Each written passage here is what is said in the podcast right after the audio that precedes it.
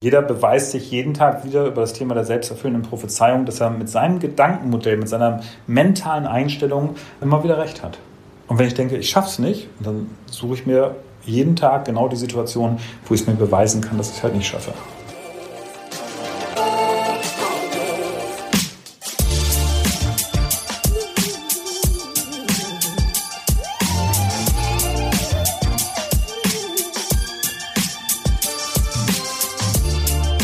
Der Achilles Running Podcast. Herzlich willkommen zu unserer neuen Ausgabe.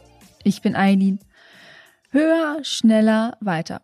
Gerne im Beruf und auch im Sport. Ne? So mögen wir das, so lieben wir es, so wollen wir es haben. Und besonders wir Läufer und Läuferinnen sind ja so eine ambitionierte Gattung, würde ich mal sagen. Und wir wollen häufig mehr. Immer mehr. Mehr Kilometer, mehr laufen und vor allem schneller laufen.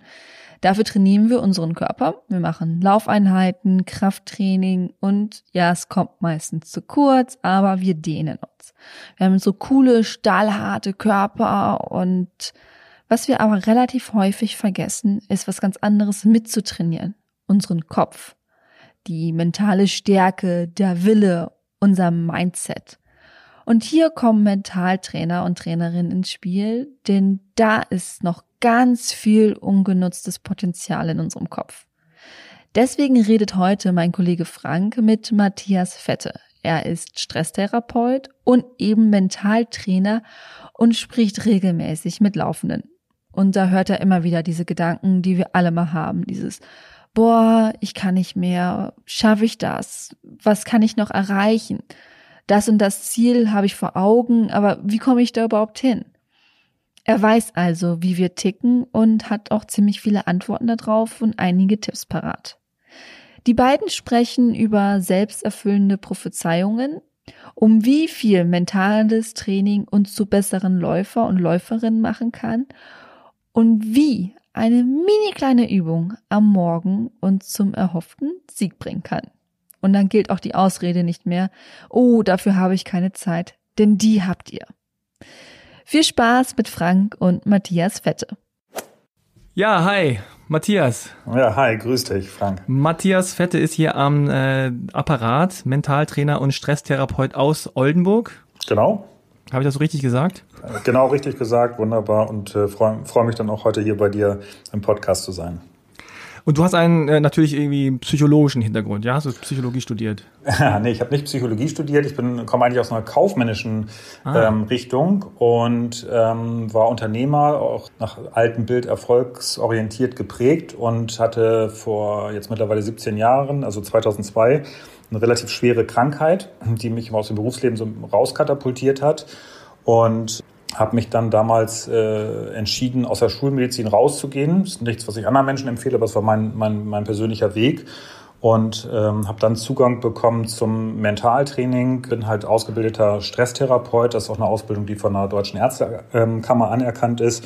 Also insofern habe ich von 2002 bis heute nochmal über fünf Jahre unterschiedlichste Ausbildungen gemacht. Mir ist es gelungen, mit diesen Techniken, die ich heute vermittle, selber wieder gesund zu werden und ähm, habe zwar kein Psychologiestudium, aber halt sehr äh, teilweise wissenschaftlich und medizinisch fundierte Ausbildung. Hast du denn das Gefühl, dass äh, in den Jahren, wo du dich damit äh, angefangen hast zu beschäftigen bis heute, hast du das Gefühl, dass die Leute insgesamt mehr gestresst sind als früher?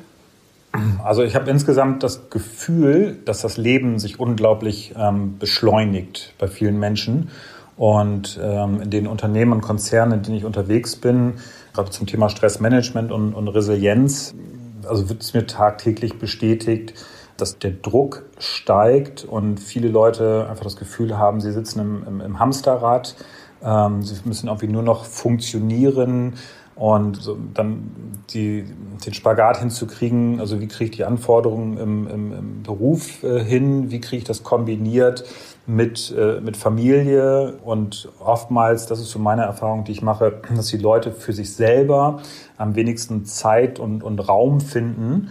Und das ist, glaube ich, ein wesentlicher Punkt, warum viele Menschen einfach wirklich mit Stresssymptomen zu kämpfen haben. Weil das, was wir verstehen und was wir lernen dürfen, ist, dass die größte Kraft, die wir haben, die kommt aus uns selber. Und das ist auch so die Kernbotschaft des, des Mentaltrainings, das ich an die Menschen äh, gebe, ist, dass wir wirklich ähm, verstehen dürfen. Und Verstehen findet bei mir nicht auf, auf der Kopfebene statt, sondern letztendlich eigentlich so ein bisschen, bisschen tiefer im, im, im Körper, weil unser Kopf letztendlich vom Potenzial so begrenzt ist, sodass wir wieder eigentlich einen Zugang zu unserer Intuition, zu unserem Gefühl kriegen können. Und dass wir auf dieser Ebene verstehen, dass wir Kraft unserer Gedanken und Macht unserer eigenen Emotionen so viel mehr Einfluss auf unsere Gesundheit, auf unsere Zufriedenheit, auf unseren Lebenserfolg und auf unsere Leistungsfähigkeit haben, als uns eigentlich heute irgendwie vielleicht bekannt oder, oder bewusst mhm. ist. Da steckt ja jetzt schon re relativ viel drin, in dem, was du ja. gesagt hast. Lass uns noch mal ganz kurz aufdröseln. Also Sehr gerne. erstmal noch mal kurz die Frage, wollen wir zu viel oder sind wir alle irgendwie verweichlicht? Mm, wollen wir zu viel, sind wir verweichlicht? Also ich das ist eine gute, eine gute, eine gute, eine gute Frage. Also ich glaube, verweichlicht sind wir, glaube ich, nicht, sondern ich glaube, dass, ähm, dass wir ein Stück weit eher entwurzelt sind vielleicht und dass wir versuchen einfach viel zu sehr im Außen halt äh, Bilder zu erfüllen, dass wir viel zu sehr versuchen halt äh, zu funktionieren und, und keine, ich sag mal, gute wirkliche Verbindung zu uns selber haben. Und ich schreibe gerade an meinem neuen Buch oder ein E-Book wird es ähm, zum Thema Urvertrauen und, und Selbstliebe.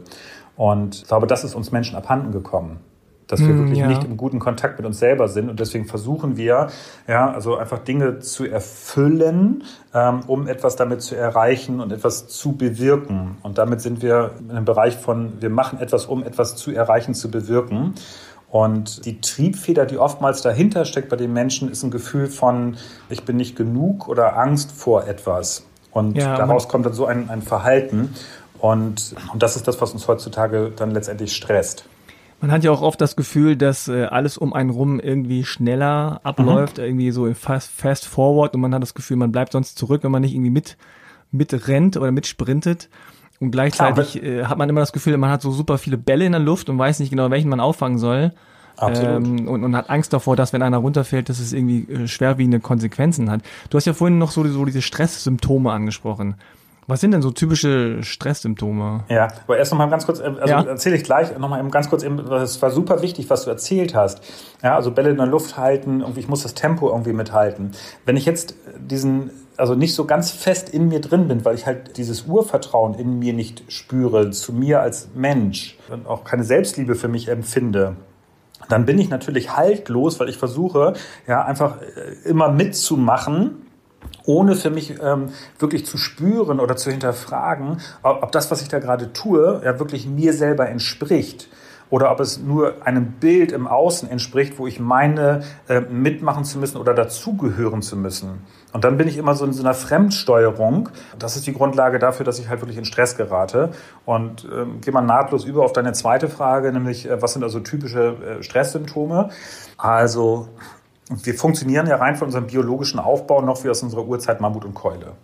Und so bewerten wir äh, permanent äh, mit den 40.000 Reizen, äh, die wir pro Sekunde wahrnehmen, lauert da irgendwie eine Gefahr, muss ich um mein Überleben kämpfen. Und damals in dieser Urzeit Mammut-Keule war das halt zwingend notwendig. Und heute gibt es ja nicht mehr wahrhaftig Mammuts, aber die Mammuts, die wir heutzutage haben, ist halt Zeitdruck, Umsatzdruck, rote Ampeln, permanente Meetings, die Balance im Leben zu halten, wie du eben gerade gesagt hast, die die Bälle in der Luft zu halten. Und wir wissen halt, dass der negative Gedanke mit äh, der verbundenen negativen Emotion halt diesen Überlebensinstinkt ähm, aktiviert und das löst halt diesen Stressmetabolismus aus. Das heißt, unser Körper wird in, in 3000 Sekunden vorbereitet auf Angriff, Flucht oder Verteidigung. Und das äh, löst insgesamt bis zu 22 ähm, Körperreaktionen aus über Adrenalin, über Cortisol, über Zucker, über Veränderung der Muskelspannung. Der äh, Muskeltonus habe ich gerade schon gesagt, Blutdruck verändert sich, Pulsschlag verändert sich. Also ganz, ganz viele Dinge, die halt passieren, um unser Überleben zu sichern. Mhm. Und die Weltgesundheitsorganisation WHO sagt, Stress ist die größte Bedrohung des 21. Jahrhunderts und beschreibt auch, dass 80 Prozent der heutigen Zivilisations-, also der Stresskrankheiten, halt als Folge von Stress entstehen. Und Stress entsteht maßgeblich über die Art und Weise, wie wir Dinge bewerten, beurteilen aufgrund unserer erlernten Muster. Und zu den Stresskrankheiten, die wir heute haben, ist natürlich, fängt erstmal an mit chronische Muskelverspannungen, es geht über Magenbeschwerden, Magengeschwüre, es äh, geht weiter über Bluthochdruck, äh, das Thema Burnout, Depressionen, riesengroßes äh, Thema, wo wir versuchen einfach zu kompensieren. Ähm, Angina pectoris, teilweise der Herzinfarkt, stressbedingt, ja, ähm, tritt aber dann ein, wenn die Leute gerade zur Ruhe kommen, weil unser System nochmal runterfahren kann. Mhm. Also es gibt mannigfaltige Zivilisationskrankheiten, wo wir heute wissen, ja, dass die Ursache davon äh, letztendlich Stressfaktoren sind. Und Im Grunde ist es ja nicht so äh, schwer, bestimmte Symptome zu erkennen. Man weiß ja, man merkt ja schnell, dass es einem nicht gut geht. Und oft ist es ja auch der Körper, der einem Signale sendet, die man dann aber erstmal sozusagen aufnehmen, verstehen muss.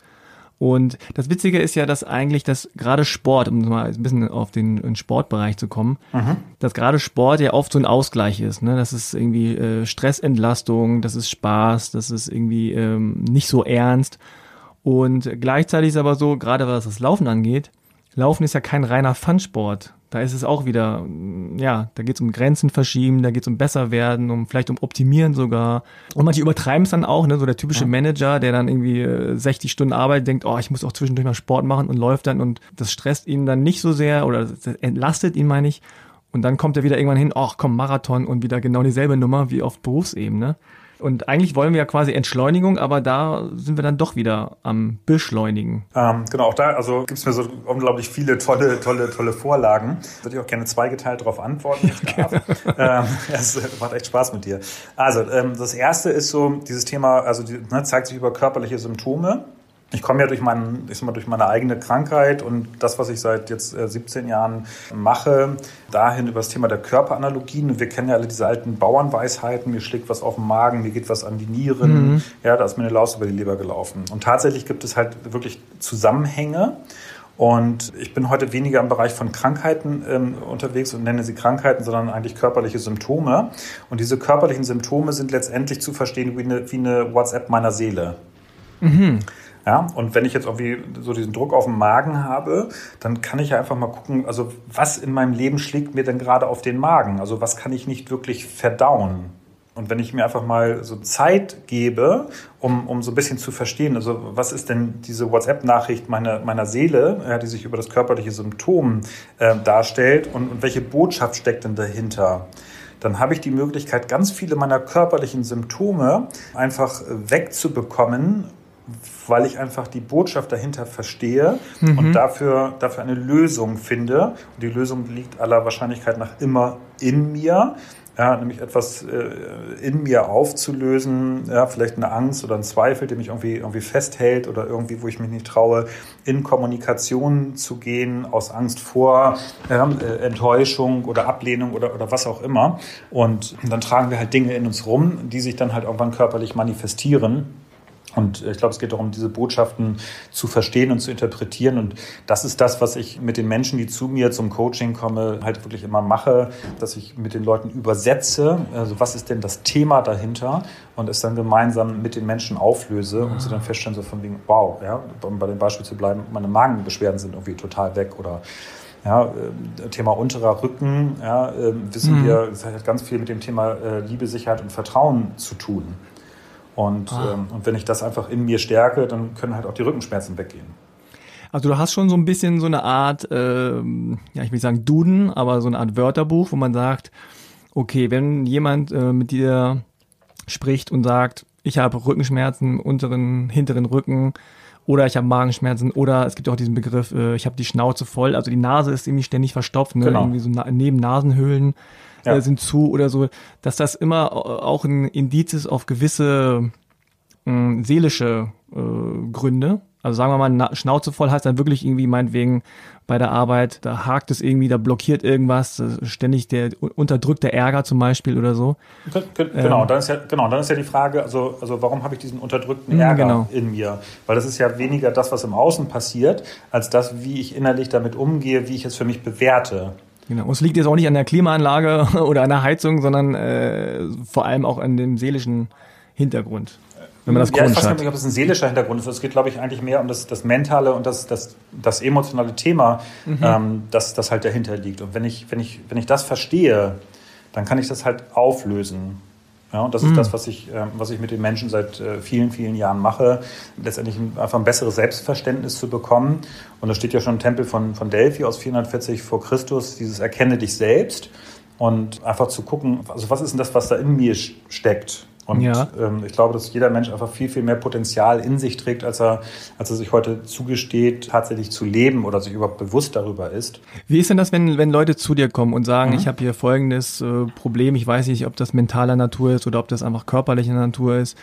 Und du sagst im Grunde, ja, du musst dich ja irgendwie selbst kennenlernen oder du kannst das ja nur selbst irgendwie durch, durch Gespräche oder, oder irgendwie, also du kannst dir denen nicht sagen, pass mal auf, ich weiß genau, was du hast, folgendermaßen, zack, zack, zack, und dann ist es weg, sondern du erarbeitest das ja mit denen zusammen und die müssen im Grunde die Lösung selber finden dann. Ne? Du hilfst denen dabei, aber im Grunde können die nur selber irgendwie rausfinden, was sie haben oder woran es liegt.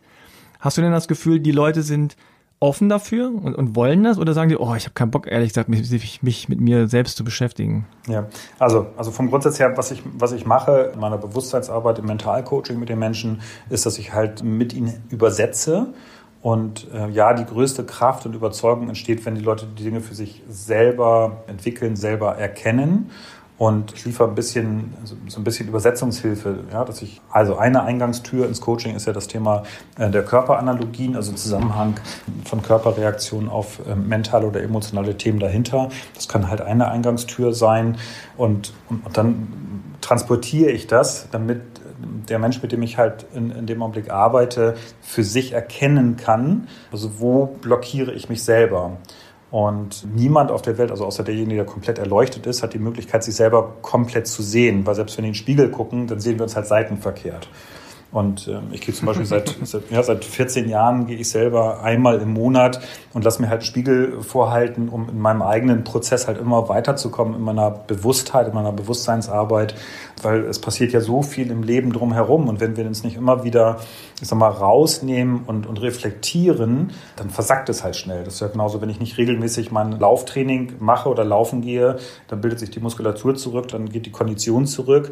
Das ist so ein bisschen die Kluft, in der wir heute sind. Das auf der einen Seite sind wir in so einer Konsumgesellschaft von allem und auch von Informationen und wenn wir uns aber mit dem Thema Menschsein beschäftigen, dann brauchen wir dafür die Ruhe und die Tiefe, also die Wiederholung von etwas, damit wir uns in dem Bereich verbessern können, damit sich die Dinge verinnerlichen. Und ich kann ja auch nicht aus dem Stand einen Marathon laufen, sondern da brauche ich eine relativ lange Trainingszeit zu, um meinen Körper darauf vorzubereiten, dass er halt diese 42 äh, Kilometer laufen kann.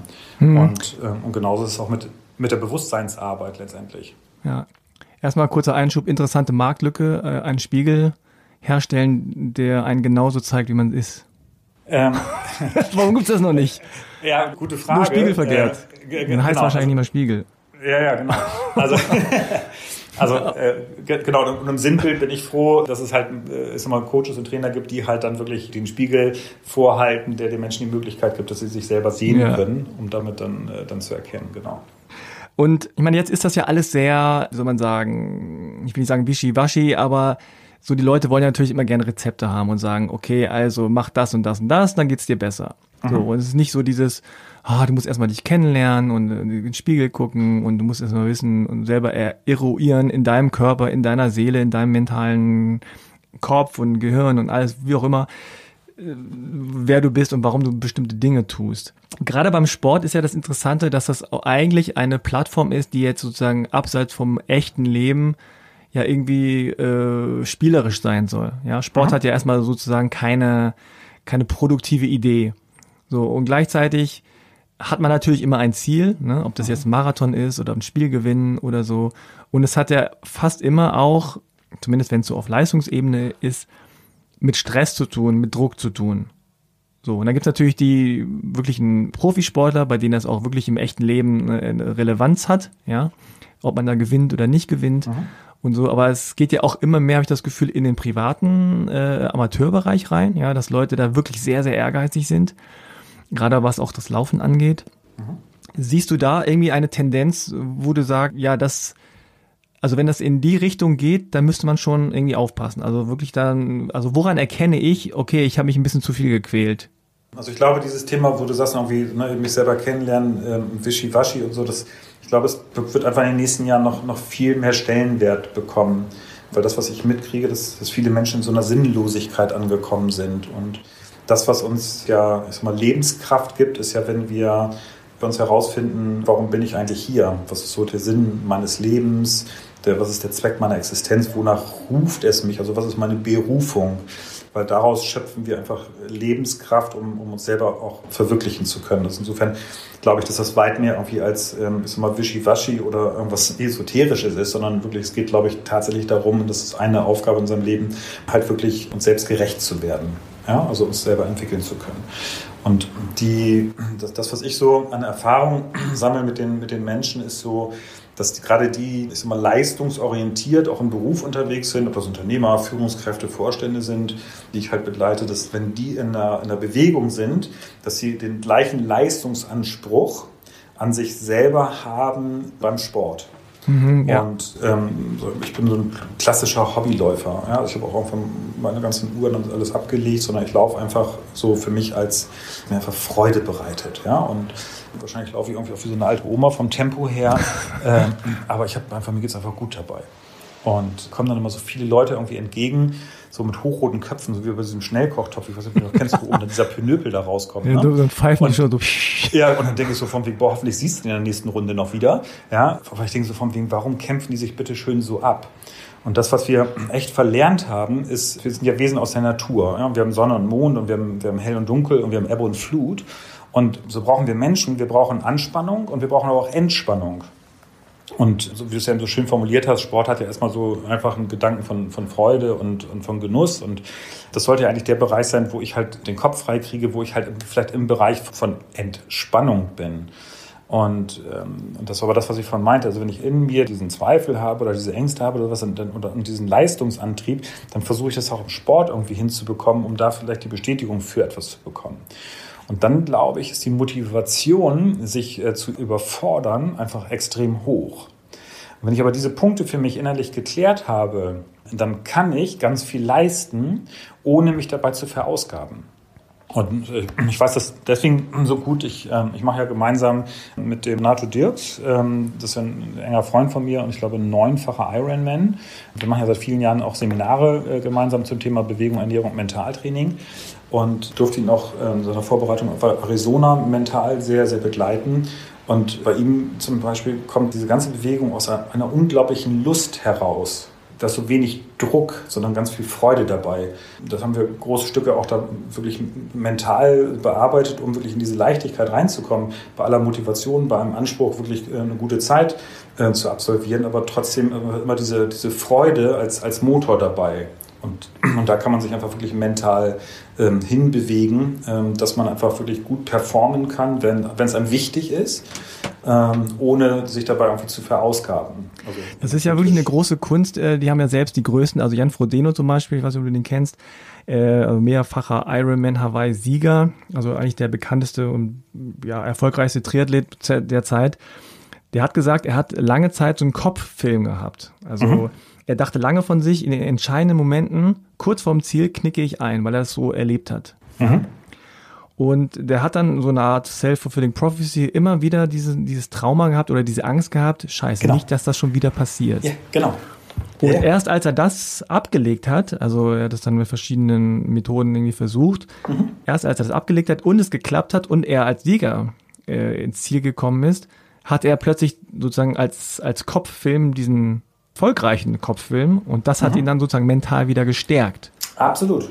Hm? Das ist genau das Ding. Aber das ist die Frage doch, welches Bild habe ich im Kopf? Genau. Ja, und wenn ich, wenn ich denke so, ja, ich, ich, ich kriege es nicht hin, dann bin ich in dem Bereich der selbsterfüllenden Prophezeiung, dann passiert irgendetwas, dass es genauso ist, dass ich es mir nicht hinkriege. Aber wie, und also jetzt mal so aus, aus Hobbyläufersicht, wo ich sage, okay, ich laufe gerne, äh, ich laufe vielleicht auch einen Marathon oder will mal einen laufen und ich habe mhm. aber so ein bestimmtes Gefühl, bestimmte Gedanken, die immer wieder aufpoppen, ne? ob das ist, du schaffst das nicht, du bist zu schlecht, oder ob das ist, du musst noch besser sein.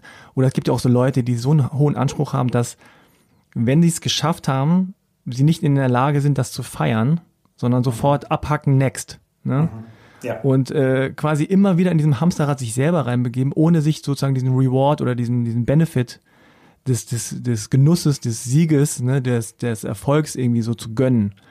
Äh, da hat ja jeder so seine eigenen äh, Issues so. Erstmal muss ich die ja auch kennen. Ne? Erstmal muss ich ja auch irgendwie es schaffen, überhaupt zu, zu er erkennen, was überhaupt in mir steckt als mhm. äh, Idee.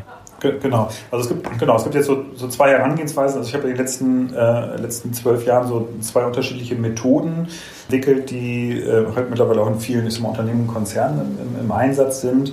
Ähm, das eine ist die sechs Stufen des nachhaltigen Erfolgs, also das ist etwas zielorientiertes.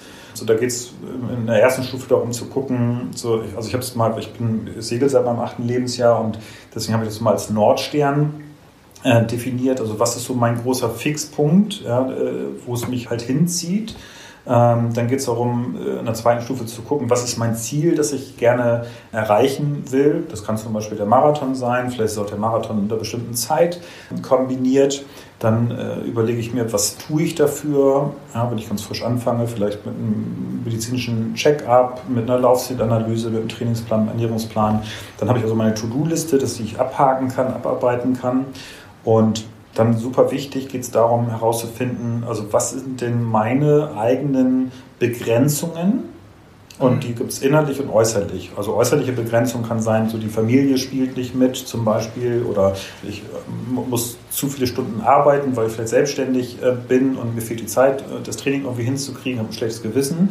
Das können äußerliche Faktoren sein und die inneren sind halt genau die, die du gerade angesprochen hast. Ich schaffe das sowieso nicht, bin nicht gut genug, was wenn ich scheitere, was sollen dann die anderen Leute von mir denken? Und das ist so das innere Kopfkino. Und diese Dinge wirklich erstmal deutlich zu machen und dann gibt es halt ganz gezielte äh, mentale Techniken für diese inneren Blockaden, wie man diese mentalen Blockaden neutralisieren kann und dann über das mentale Training sogar verändern kann, äh, damit sie eine, eine positive Motivation auslösen und in mir das Gefühl auslösen, ja, ich kann das sowohl, äh, sehr wohl, äh, ich kann schaffen, was ich wirklich will. Wenn ich dann feststelle, bei dem Gedanken, entsteht auch das Gefühl, dass das tatsächlich so ist. Dann habe ich das wirklich verinnerlicht, dann ist daraus eine Überzeugung geworden. Wenn der positive Gedanke in mir aber das Gefühl zum Beispiel von einem Zweifel auslöst, also nee, glaube ich gar nicht wirklich, dann bin ich nicht überzeugt und dann wird es auch schwer, dass ich genau diese Dinge hinbekomme. Und da gibt es halt ganz, ganz gezielte mentale Techniken, ähm, die ich halt zum Beispiel auch in mein Lauftraining integrieren kann, die ich morgens ähm, so die ersten fünf Minuten nach dem Aufwachen im Bett mache, um mich einfach mental auf den Tag ähm, einzustimmen und ein Bild von mir selber zu entwickeln, weil unser Gehirn arbeitet zu 75 Prozent mit dem visuellen Kanal, also die Bilder, die ich von mir selber habe, zum Beispiel in der idealsten Form meines Seins. Ja, und wie ich mich zum Beispiel selber sehe, ja, wie ich diesen Marathon äh, laufe, wie ich Finisher bin und über diese Bilder ein Gefühl dazu aufbaue, was einfach eine Motivation auslöst.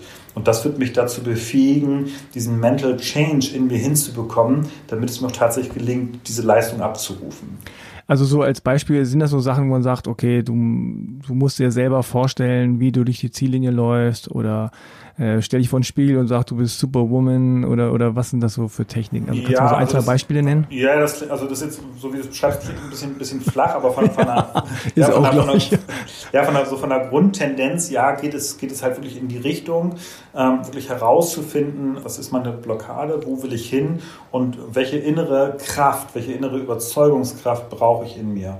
Und wenn ich dann halt über Bilder arbeite, wenn ich über mentale Einstellungen ähm, arbeite, die ich halt trainiere, die ich auch im Laufen trainieren kann, unterstützt vielleicht mit einer tollen motivierenden Musik, dann habe ich eine Möglichkeit, die über dieses bewusste Bearbeiten in mein Unterbewusstsein äh, zu implementieren. Und wir wissen heute aus dem Bereich der Gehirnforschung, dass mehr als 95 Prozent meines Verhaltens und meiner Reaktion aus meinem Unterbewusstsein gesteuert wird. Und wenn ich dann ja, für mich eine Siegermentalität in mir habe, dann darf ich mir auch selber erlauben, ja, so einen Marathon zu gewinnen.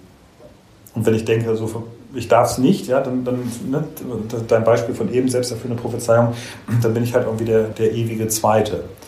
Was ja eine ganz große Rolle spielt, ist ja die, ich glaube, in der Psychologie nennt man das auch Attribution, also so die Zuschreibung.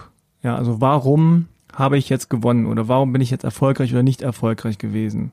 Mhm. Da gibt's ja dann äh, entweder so intrinsisch, dass man sagt, okay, ich ich bin schuld äh, oder ich ich war war der Grund dafür, dass ich gut oder schlecht war oder waren es die anderen oder so. Äh, arbeitest du da viel mit oder spielt das nicht so eine große Rolle? Also es gibt wirklich ganz unterschiedliche ich sag mal, Techniken und Methoden und, ähm, und das, was ich natürlich jetzt durch meine Erfahrung habe, ist natürlich ein relativ großer äh, mal, Werkzeugkasten an, mhm. an Tools, an Möglichkeiten und die passe ich dann individuell an, an den Menschen, mit denen ich halt gerade zusammenarbeite oder mit der Gruppe, mit der ich zusammenarbeite, ähm, sodass halt der größte Nutzen und Output halt daraus entsteht. Ja, wenn jetzt jemand zu dir kommt und mit einem Problem, das kann ja vieler Arten sein, Gibt es irgendwie was, worauf du als erstes achtest? Also sagen wir mal wirklich, es geht um Sport, ob es jetzt ein Leistungssportler ist oder ein Hobbysportler und der will einfach seine Leistung verbessern. Der sagt gar nicht, ich habe ein Problem oder so, sondern sagt einfach so, ich will einfach, ich bin ein bisschen zu nervös oder ich will ja gest, ich will irgendwie noch meine Leistung immer besser noch abrufen, als ich im Training bin ich immer gut, im Wettkampf bin ich eher nicht so. Gibt es da bestimmte Dinge, Parameter, auf die du immer achtest? Also wir haben ja für unser Verhalten gibt es ja immer, ich sag mal, einen inneren Treiber. Und äh, hinter diesem Treiber gibt es halt einen weiteren Treiber. Und den mache ich mit den Menschen sichtbar. Und dann finden sie heraus, was hindert mich daran. Und das verändere ich mit den Menschen und löse es aus ihren Systemen raus, sodass sie dann wirklich das, zum Beispiel bei deinem Beispiel eben, ja, ich, also im Training bin ich gut, im Wettkampf bin ich schlecht. Ja, das ist ja, da steckt ja ein mentales Thema dahinter und das lösen wir halt gemeinsam auf und dann wird er äh, mindestens die gleiche Leistung äh, wie im Training dann im Wettkampf abrufen können. Und ich habe ja einige Marathonläufer und Triathleten äh, begleitet, mental begleitet, mental auf Wettkämpfe vorbereitet und da kann ich sagen, das funktioniert die zu 100 Prozent. Okay, jetzt muss du natürlich verraten, wie das geht. Also äh, was ist denn so das häufigste Problem, sage ich jetzt mal, oder die größte Herausforderung bei Marathonläufern und Triathleten? Warum kommen die zu dir? Was wollen die? Wollen die einfach nur besser werden oder? Ja, also Unterschied. Also erstmal für mich gibt es in dem Zusammenhang eigentlich gar nicht ein Problem, sondern einfach ein Thema. Also ein Thema, will ja. jemand hin? Und das ist für mich so, das erstmal zu verstehen.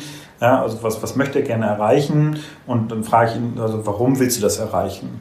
Und äh, mit dieser Frage äh, sind meistens alle Themen äh, positiver und negativer Natur liegen dann auf dem Tisch. Und, und, dann kann man schon anfangen, in die Lösung reinzugehen. Können das die meisten beantworten direkt, warum die das machen? Oder müssen die viel überlegen? Ja, überlegen schon. Ähm, aber ich sag mal, dann bin ich natürlich jetzt über meine, meine Praxis, über 15.000 Menschen zusammengearbeitet ja. ähm, ein, ein, einigermaßen routiniert. Und die Dinge sind meistens äh, in der ersten Stunde liegen die halt äh, auf dem, auf dem Tisch, sodass man wirklich dann an einer Lösung arbeiten kann. Und äh, da ist immer dann so meine Zielsetzung. Also wenn es um, wie gesagt, ähm, sportliche Geschichten geht, ähm, nach zwei, drei, vier Stunden ist das Thema eigentlich durch. Ah, interessant. Also da will ich nochmal ganz kurz äh, nachhaken. Also wenn du fragst, warum möchtest du den Marathon in einer Bestzeit laufen? Mhm. Ja, dann geben die ja meistens eine Antwort. Mhm so die vordergründig ist, und dann weiß irgendwie, keine Ahnung, ist mein Ziel einfach oder so. Genau, oder? und dann frage frag ich nochmal, warum. Genau, warum. Und dann sagt genau. er vielleicht, ja, irgendwie finde ich es auch cool, weiß ich nicht, irgendwie habe ich mir mal so gesetzt, das Ziel mit 20, oder ich habe, mhm. oder ich finde es cool, wenn ich ins Büro komme und die Leute sagen, du bist ein cooler Typ mhm. oder, oder so. Und dann kann man ja schon so ein bisschen also so genau. funktioniert es ungefähr, ja? Also ja, genau. Also erstmal, so, erstmal plakativ darstellen, ja, genau. so funktioniert es, genau. So, und dann sage ich, okay, ne, ich komme dann ins Büro und die Leute sagen so von wie, wow, äh, ne, toller Typ. Ja. Also weiß ich schon, ja, okay, also ja. dem geht es um Anerkennung. Genau. Ja, also fehlt ihm vielleicht die Anerkennung von irgendwoher. Damit hat er in sich ein, ein Defizit, was er versucht, über diese Leistung zu kompensieren. Genau. Und wenn ich jetzt dieses Defizit in ihm löse, sodass er eine innere Fülle hat, dann muss er nicht mehr gegen diesen inneren Widerstand gegen anarbeiten und kann mhm. viel schneller laufen, weil er nicht mehr so einen hohen Energieverlust in sich hat. Ja, ich glaube, das ist das Interessante, dass viele, ähm, vielen ist, glaube ich, nicht bewusst, wie viel energieraubend das ist, wenn man ständig mit seinem eigenen Kopf beschäftigt ist. Ne? Also wie Jan Frodeno, der ja auf höchstem Niveau irgendwie Triathlon macht, dann Zweiter wird und sich mega ärgert und wochenlang irgendwie hadert mit sich und gar nicht so sehr hadert, dass er Zweiter geworden ist, sondern eher, dass er irgendwie wieder an diesem eigenen Kopffilm gescheitert ist. Hm? Mhm. Genau. Selbst wenn er, wenn er, also wenn er diesen Kopffilm irgendwann nicht mehr hat und dann Zweiter wird, einfach weil der andere besser war, dann kann er das einfach auch viel besser akzeptieren. Genau, wenn man jetzt nochmal dieses Thema diesen, von diesem ähm, Überlebensinstinkt, Stressmetabolismus einsteigt, was absolut irre ist, dass sobald ich ja diesen negativen Gedanken habe mit der negativen Emotion, denkt mein System ja, ja, Angriff, Flucht, Verteidigung. Und das, was sich halt in Bruchteilen von Sekunden verändert, ist unter anderem unsere Muskelspannung. Hm. Ja. Und ähm, ich habe ein paar Jahre lang Golf gespielt, auch, auch in der Mannschaft. Und da war es einfach sofort sichtbar. Ja, das heißt, ich gehe jetzt in einem Mannschaftsspiel, bin am Abschlag, ja, rechts ist irgendwie äh, ein großer See und ich konzentriere mich auf den See und denke, oh, oh Gott, bitte nicht ins Wasser schlagen. Ja? ja. Ähm, dann schwinge ich durch und ich habe ja äh, dann eine, so eine durchschnittliche Schlägerkopfgeschwindigkeit von 160 Stundenkilometer. Und dann läuft mir dieser Gedanke durch mein Unterbewusstsein bloß nicht ins Wasser. Innerhalb von 3000 Sekunden aktiviert sich mein Überlebensinstinkt. Die Muskelspannung verändert sich und ich kann zum Beispiel nicht mehr so locker durch den Ball durchschwingen und der Schlägerkopf ja, ist vielleicht nur um ein oder zwei Grad offen oder geschlossen. Das macht auf einer Distanz von 180 Metern, macht das 10 bis 15 Meter aus, wie der Ball nach links oder rechts ist. Und das entscheidet darüber, liegt er im Wasser oder liegt er auf dem Fairway. Ah. Ja, das heißt also, gerade beim Golf kann man so direkt sehen, ja, gelingt es mir wirklich, mich so sehr zu konzentrieren und in meinem positiven Fluss zu bleiben, dass meine Muskelspannung sich halt nicht verändert und ich den Ball dahin platzieren kann, wo ich ihn hinhaben will. Übertragen aufs Marathonlaufen kann das logischerweise heißen, meine Muskeln verspannen sich, wenn ich die zweifelnden Gedanken in mir habe, weil sich mein Überlebensinstinkt aktiviert. Und damit kann ich, mein, und damit kann ich meine Leistungsfähigkeit nicht mehr abrufen. Ja, Klassiker ist ja so ein bisschen, das immer so kursiert, äh, Kilometer 35, der Mann mit dem Hammer. Und äh, mhm. das sind wahrscheinlich so Leute, die dann, so, sobald sie sehen, oh, Kilometer 35, sofort irgendwie daran denken. Mhm. Und genau. dann vielleicht auch sozusagen so unterbewusst den Körper durchgehen und sagen, aha, da rechts unten, da piekt irgendwas. Genau. Und dann die nächsten Kilometer einfach nur laufen mit diesem, oh nein, oh nein, bitte nicht, bitte nicht, bitte nicht. Ja. Genau, das ist dann die Frage, also wie kann ich das mental auflösen? Und ja. Ähm, der Renato hat mir mal einen Film gezeigt, das war, ich glaube, auch äh, Iron Man Hawaii, und da lief jemand lang und, äh, und man sah wirklich irgendwie boah, echt eigentlich gut unterwegs, aber trotzdem irgendwie am Kämpfen. Und, ähm, und dann wurde er auf einmal von einem anderen Läufer überholt. Und in dem Augenblick, wo er gesehen hat, ich werde überholt, hörte er sofort auf zu laufen. War vorbei. Oh, weil das krass. sofort diese Reaktion ausgelöst hat so, und keine Ahnung, was ihm durch den, durch den Kopf ging, aber so, oh, ich schaff's nicht, ich bin Loser oder was auch immer und sofort war die Leistung weg. Ja. Das ist halt absolut irre. Und ich halte ja bundesweit ähm, Vorträge zu meinem Thema, so dieser mentalen Kompetenz. Und das, was ich mal die Leute so frage und, und sage, Mensch, lass uns mal gemeinsam hier so eine Gedankenreise machen und sag, stellt euch mal vor, wir wollen gemeinsam in einem Jahr zusammen Marathon laufen. Und so, dann höre ich schon von den absoluten Nichtläufern, oh, oh nein, so ist das eins, nur ein Gedankenspiel, kann es ganz beruhigt sein. Ja, aber so, jetzt müssen wir überlegen, ist unser gemeinsames Ziel, heute in einem Jahr in der, in der Stadt irgendwie 42.000 äh, Meter laufen und dann sowas machen wir, Trainingsplan, Laufsanalyse, äh, bla bla, alles klar. Und jetzt stehen wir ein Jahr später, also machen eine, eine Zeitreise nach vorne und jetzt stehen wir ein Jahr später gemeinsam an der Startlinie und wir sind optimal vorbereitet, super eingestellt auf diesen Marathon. Ja, und welches Bild haben wir im Kopf? Und da sagt mir logischerweise jeder, ja klar, wie wir durchs Ziel laufen. Ich sage, hm. ja, warum denkt ihr nicht daran, wie ihr bei Kilometer 32 hm. mit einem Wadenkrampf am Straßenrand steht? Ja. Ja, klar, daraus entsteht keine Motivation. Ja. Ja, und, und das macht es eigentlich so deutlich. Also die Frage ist immer, also wirklich, welches Bild, welche Überzeugung, welche Emotionen trage ich in mir, das entscheidet, was am Ende des Tages dabei rauskommt. Und das kann man halt mit diesen mentalen Techniken, die ich vermittle, ganz gezielt trainieren, um am Ende des Tages genau das zu erreichen, was ich gerne erreichen möchte.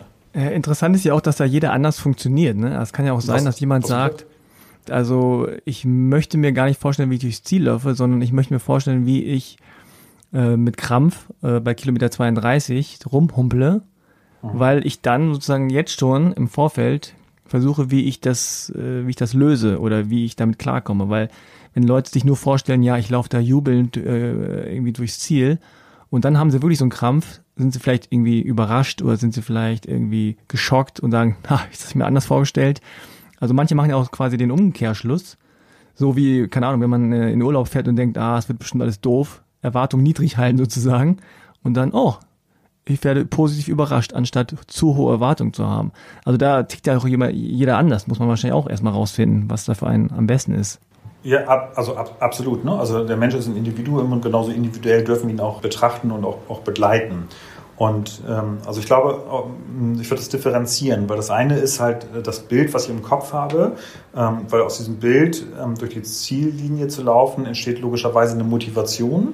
Und die Motivation, das positive Gefühl, ähm, schüttet halt in mir selbst äh, unsere sogenannten Glücks- oder Gesundheitshormone wie Endorphine, Serotonin, Dopamin, Oxytocin und sowas aus.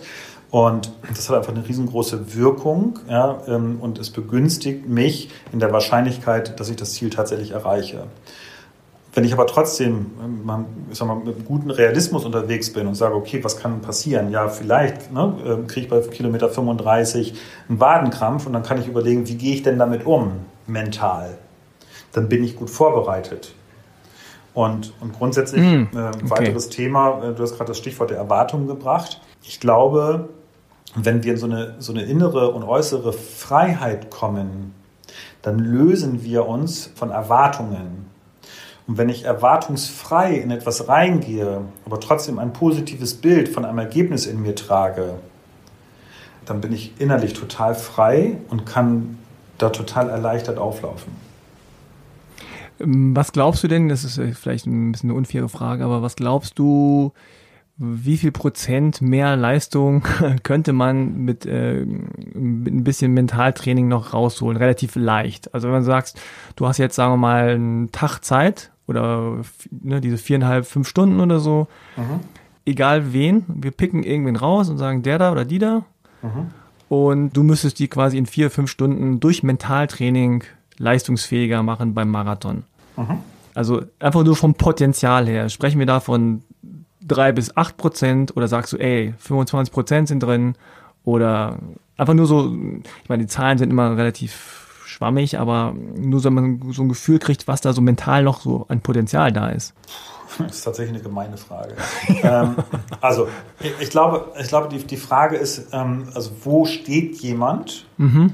Und nimm noch mal dein Beispiel äh, von eben. So, ich habe dieses Kopfkino, ich darf nicht gewinnen. Ja, bin also der ewige Zweite. Und es gab doch mal, ich habe schon den Namen schon überlegt, diese Schwimmerin, ähm, die, die, ehemal, die ewige Zweite gewesen ist, weil sie in sich den Glaubenssatz hatte, ich darf nicht gewinnen. Und ähm, mm. den hat sie dann ja über ein Mentaltraining aufgelöst. So, und, und, dann hat sie gewonnen. Und ich glaube zum Beispiel, dass bei jemandem, der, der Marathon läuft, der einfach gut austrainiert ist, aber vielleicht genau diese Kopfblockade hat, dieses Angst vom Scheitern. Und wenn man das in so einem Mentaltraining auflöst, hat er die Möglichkeit, vielleicht so ein Ding zu gewinnen. Und dann, dann reden wir von 100 Prozent. Ja, ja, verstehe, was du meinst, ja. Ja, also deswegen so in, ich sag mal, sind das 5 oder 8 Prozent oder 25 Prozent, mm. fällt mir schwer, pauschal zu antworten. Ja, ja, das Weil es wieder davon abhängt, wo steht jemand. Und wenn jemand sagt, oh Mensch, ich bin bis jetzt irgendwie ähm, fünf Kilometer Nordic Walking und äh, jetzt habe ich viereinhalb Stunden Mentaltraining gemacht und melde mich jetzt zum Marathon an. Ähm, das geht leider nicht, schade. Dann bleibt es weiterhin irgendwie, irgendwie, irgendwie schwierig, ja. ähm, also deswegen da bitte gerne in der Individualität bleiben. Ja. Interessanterweise ist es ja auch so, dass viele ähm, so gerade den ersten Marathon oder das erste Finish von einem Marathon in Anführungszeichen dafür nutzen, das auf anderer Ebene als äh, Erfolgsstory zu sehen. Ne? Also Aha. einfach zu sagen, ey, ich habe Marathon geschafft, ich hätte niemals gedacht, dass ich das durchstehe. Aha. Ich habe es aber geschafft und Aha. jetzt habe ich das Gefühl, ich kann alles schaffen. Ja. Das gibt's ja auch. Ja, das ist super. Ja, super. Letztendlich, das, mal, das sage ich mal den Leuten, wenn wir Mentaltraining machen, dann müssen wir immer so biologische Faktoren berücksichtigen. Ja? Weil es geht nicht darum, nach dem Mentaltraining auf ein Hochhaus zu klettern und sagen, boah, ich kann jetzt fliegen, weil das, das wird schwierig. Ja? ähm, sondern also die, die Grenzen darf ich halt irgendwie so, so sehr wohl berücksichtigen. Und, und ja, ganz eindeutig, ähm, ich sag mal, Menschen, die leistungsorientiert Sport gemacht haben, so in der Kindheit, in der, in der Jugend, ähm, haben eine andere Motivation, eine andere Leistungsbereitschaft, sich einzubringen, weil sie es schon erlernt haben. Mhm. Und wenn ich ähm, auf einen Marathon hintrainiere und, und mir gelingt es, Finisher zu werden, dann habe ich logischerweise ja ganz viel ähm, Vertrauen, Selbstwertgefühl und, und Stolz in mir. Und dann, dann wäre es ja vermessen, wenn ich jetzt sage, das kann ich aber nur beim Laufen und im Rest meines Lebens bin ich eine Niete. Nee, ich habe mir selber bewiesen, dass ich dass ich das kann, dass ich das geschafft habe, dass ich Herausforderungen gemeistert habe, ja, dass ich die Disziplin an den Tag gelegt habe, ja, um mein Ziel zu erreichen. Also logischerweise habe ich doch daraus für mich die Grundfähigkeit, auch die mentale Grundstärke entwickelt, dass ich das auf andere Bereiche übertragen kann. Und das ist ja. doch das, was wir, das, was wir brauchen. Wir, wir, dürfen doch bitte aufhören, aus diesem permanenten ja, Zweifeln und sich Sorgen machen, über irgendwelche Dinge auszusteigen. Ich meine, das hat ja Mark Twain schon gesagt. Ne? Sich in meinem Leben ganz viele Sorgen gemacht und die meisten waren halt umsonst. Ja, und, ja, und, und das, was wir brauchen, ist halt so dieses Zuversicht.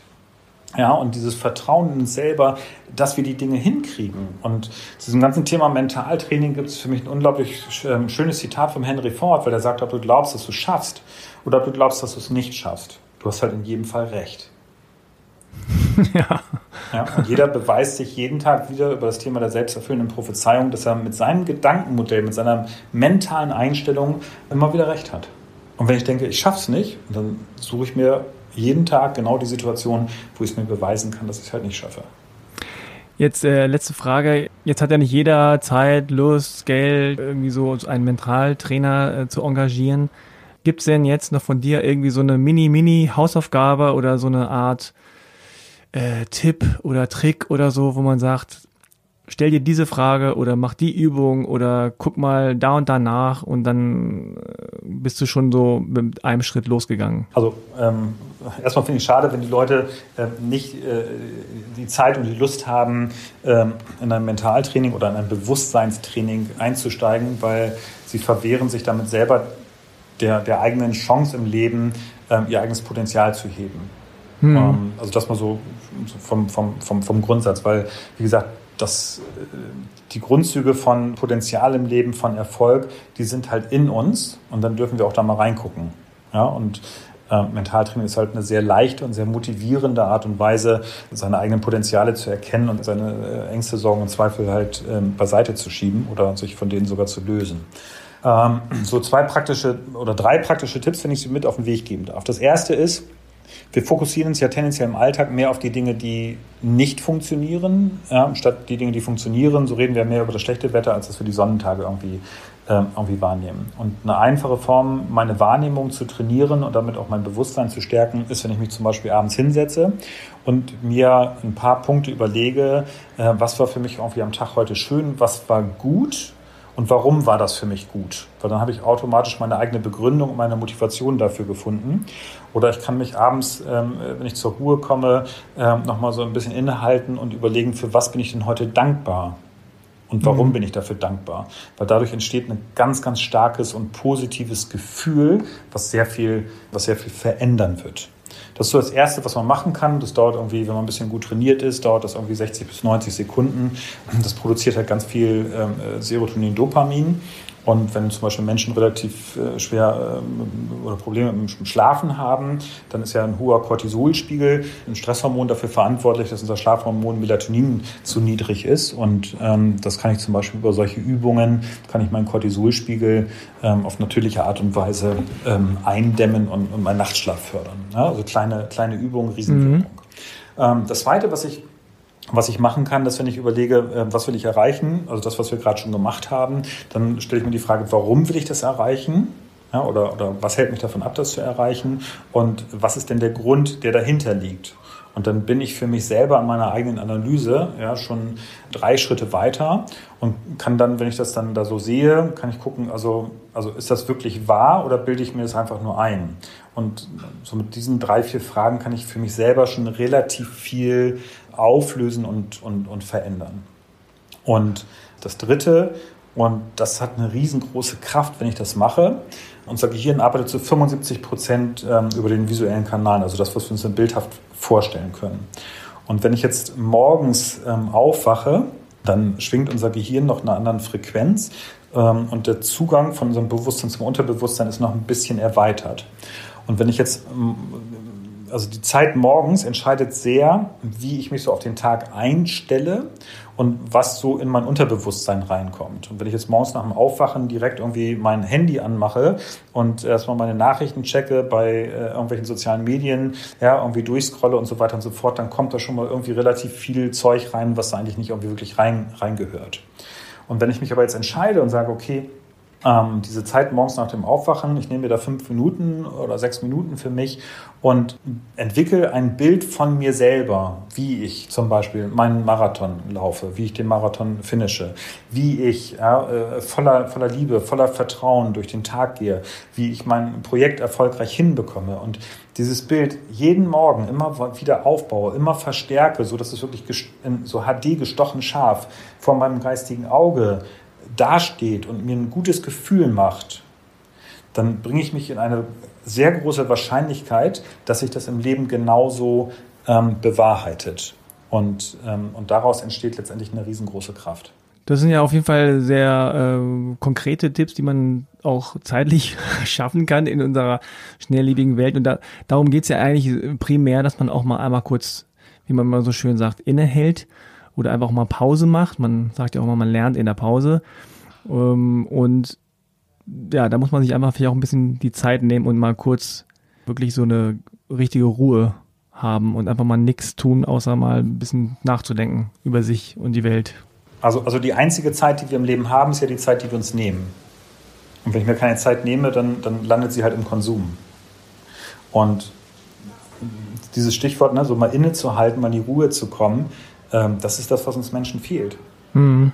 Also wirklich mal in die Stille zu gehen ähm, und mal mir selber die Möglichkeit zu geben, meiner inneren Stimme wieder zu lauschen. Also was, was sagt die mir denn? Wo stehe ich denn gerade? Ähm, es gibt dieses ähm, schöne Zitat vom, ähm, von Bertolt Brecht, der sagte, gehe ich äh, ständig in die Lehre, komme ich aus der Lehre voll. Wenn ich äh, mit dem Nichts verkehre, dann weiß ich wieder, was ich soll. Und, okay. ähm, und, das ist so wahnsinnig wichtig, dass wir lernen, wieder mit dem, mit dem Nichts, also einfach uns diese, diese Stille zuzumuten und zuzutrauen, weil, weil daraus können wir unser Potenzial schaffen. Und das ist zum Beispiel, also Wandern zum Beispiel ist ja eine unglaublich schöne Art, weil ich habe eine sehr monotone Bewegung, meinen Kopf leer zu laufen und mal zur Besinnung zu kommen. Und, ähm, und ja auch der, der langsame Lauf, die Grundlagenausdauer. Ich habe vor ein paar Jahren mit, mit dem Herbert Steffni mal so eine Veranstaltung gemacht, der mir dann auch so beschrieb, wie viel Prozent seines Trainings er wirklich so in diesem Bereich der Grundlagenausdauer unterwegs ist. Das ist zum Beispiel eine hervorragende Möglichkeit, einfach mit sich selber in Kontakt zu treten. Ja, das ist ja auch der Grund, warum wahrscheinlich relativ viele Menschen joggen oder laufen, weil sie da einfach in der Monotonie der Bewegung und in der Natur idealerweise wieder irgendwie zu sich kommen, auch gute Gedanken haben, gute Ideen haben und ja. man ja immer irgendwie äh, gestärkter, äh, besser gelaunt wiederkommt, als man losgelaufen ist. Ab, absolut, absolut. Und wenn ich, wenn ich also im, im, im Bereich so von rund äh, ich mal, 75 äh, Prozent meiner maximalen Herzfrequenz laufe, dann bin ich äh, zum Beispiel in einem Bereich, wo mein Körper keine Stresshormone produziert. Also ich baue Stresshormone ab und deswegen geht es mir dann nach dem Laufen besser. Hm. Und, und deswegen so vielleicht nochmal als Tipp für, für leistungsorientierte Menschen, bei allem Leistungsanspruch, aber dann wirklich ganz gezielt in das langsame Laufen reinzugehen, um genau diese Effekte auszunutzen. Es gibt ähm, eine, eine, Studie von dem Van Aken, ich glaube, die ist schon aus 1971. Ja, ja, ähm, ist alt, ja, ja. Ja, ja, genau. Die sind ja dann mit depressiven Menschen in, ins Laufen gegangen und sind aber dann, ich glaube, nur sieben oder acht Kilometer pro Stunde gelaufen. Und ähm, die hatten wirklich sensationelle äh, Heilerfolge, Menschen aus der Depression rauszukriegen durch dieses langsame Laufen. Also das, ist, das hat einfach unglaubliche Effekte. Und das ist aber dann für uns im Alltag, wo das Leben sich ja so beschleunigt, eine große Herausforderung, wirklich so, so langsam zu laufen. Und das hat ja auch oftmals was mit der eigenen Emotion, mit dem Ego zu tun.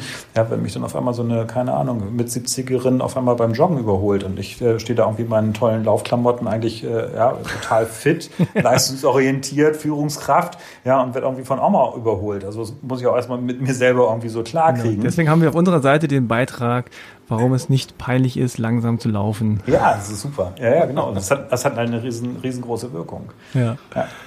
Okay, Matthias, vielen, vielen Dank. Ja, super gerne. War sehr interessant. Ja, und ich, ähm, ja. ich hoffe, dass das auch für die, die Menschen, Läuferinnen und Läufer, die da zugehört haben, ähm, dass sie auch was mitnehmen können. Das hoffe ich äh, auch. Weil es ja immer nicht so dieses so, oh, zehn Tipps, wie du deine Leistung mit Mentaltraining verbesserst. Peng. Und dann äh, macht man das so, sondern. Hätten wir auch machen können. Hätten wir auch machen können, können genau. Können wir beim nächsten Mal machen, wenn du Lust hast. ja, okay, machen wir das. ja. Alles klar. Also vielen, vielen Dank. Ja, super gerne. Mach's Bis gut. Dann. Danke. Tschüss. Ciao. Das war mein Kollege Frank mit Matthias Fette. Den Artikel zu Warum wir uns für langsames Laufen schämen, verlinke ich euch natürlich in den Show Notes. Wenn ihr das Gespräch interessant fandet und mehr von uns hören wollt, dann abonniert doch gerne unseren Podcast.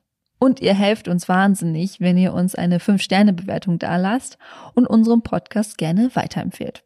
Ideen für Interviewgäste nehmen wir immer wieder gerne entgegen, entweder über unsere Social-Media-Kanäle oder klassisch per Mail an redaktion at achilles-running.de. Und natürlich vielen Dank an die bereits eingereichten Ideen. Wir arbeiten dran und haben auch schon welche umgesetzt. Ich bin Eileen und ich wünsche euch eine tolle Woche. Bis zum nächsten Mittwoch. Keep on running. Ciao.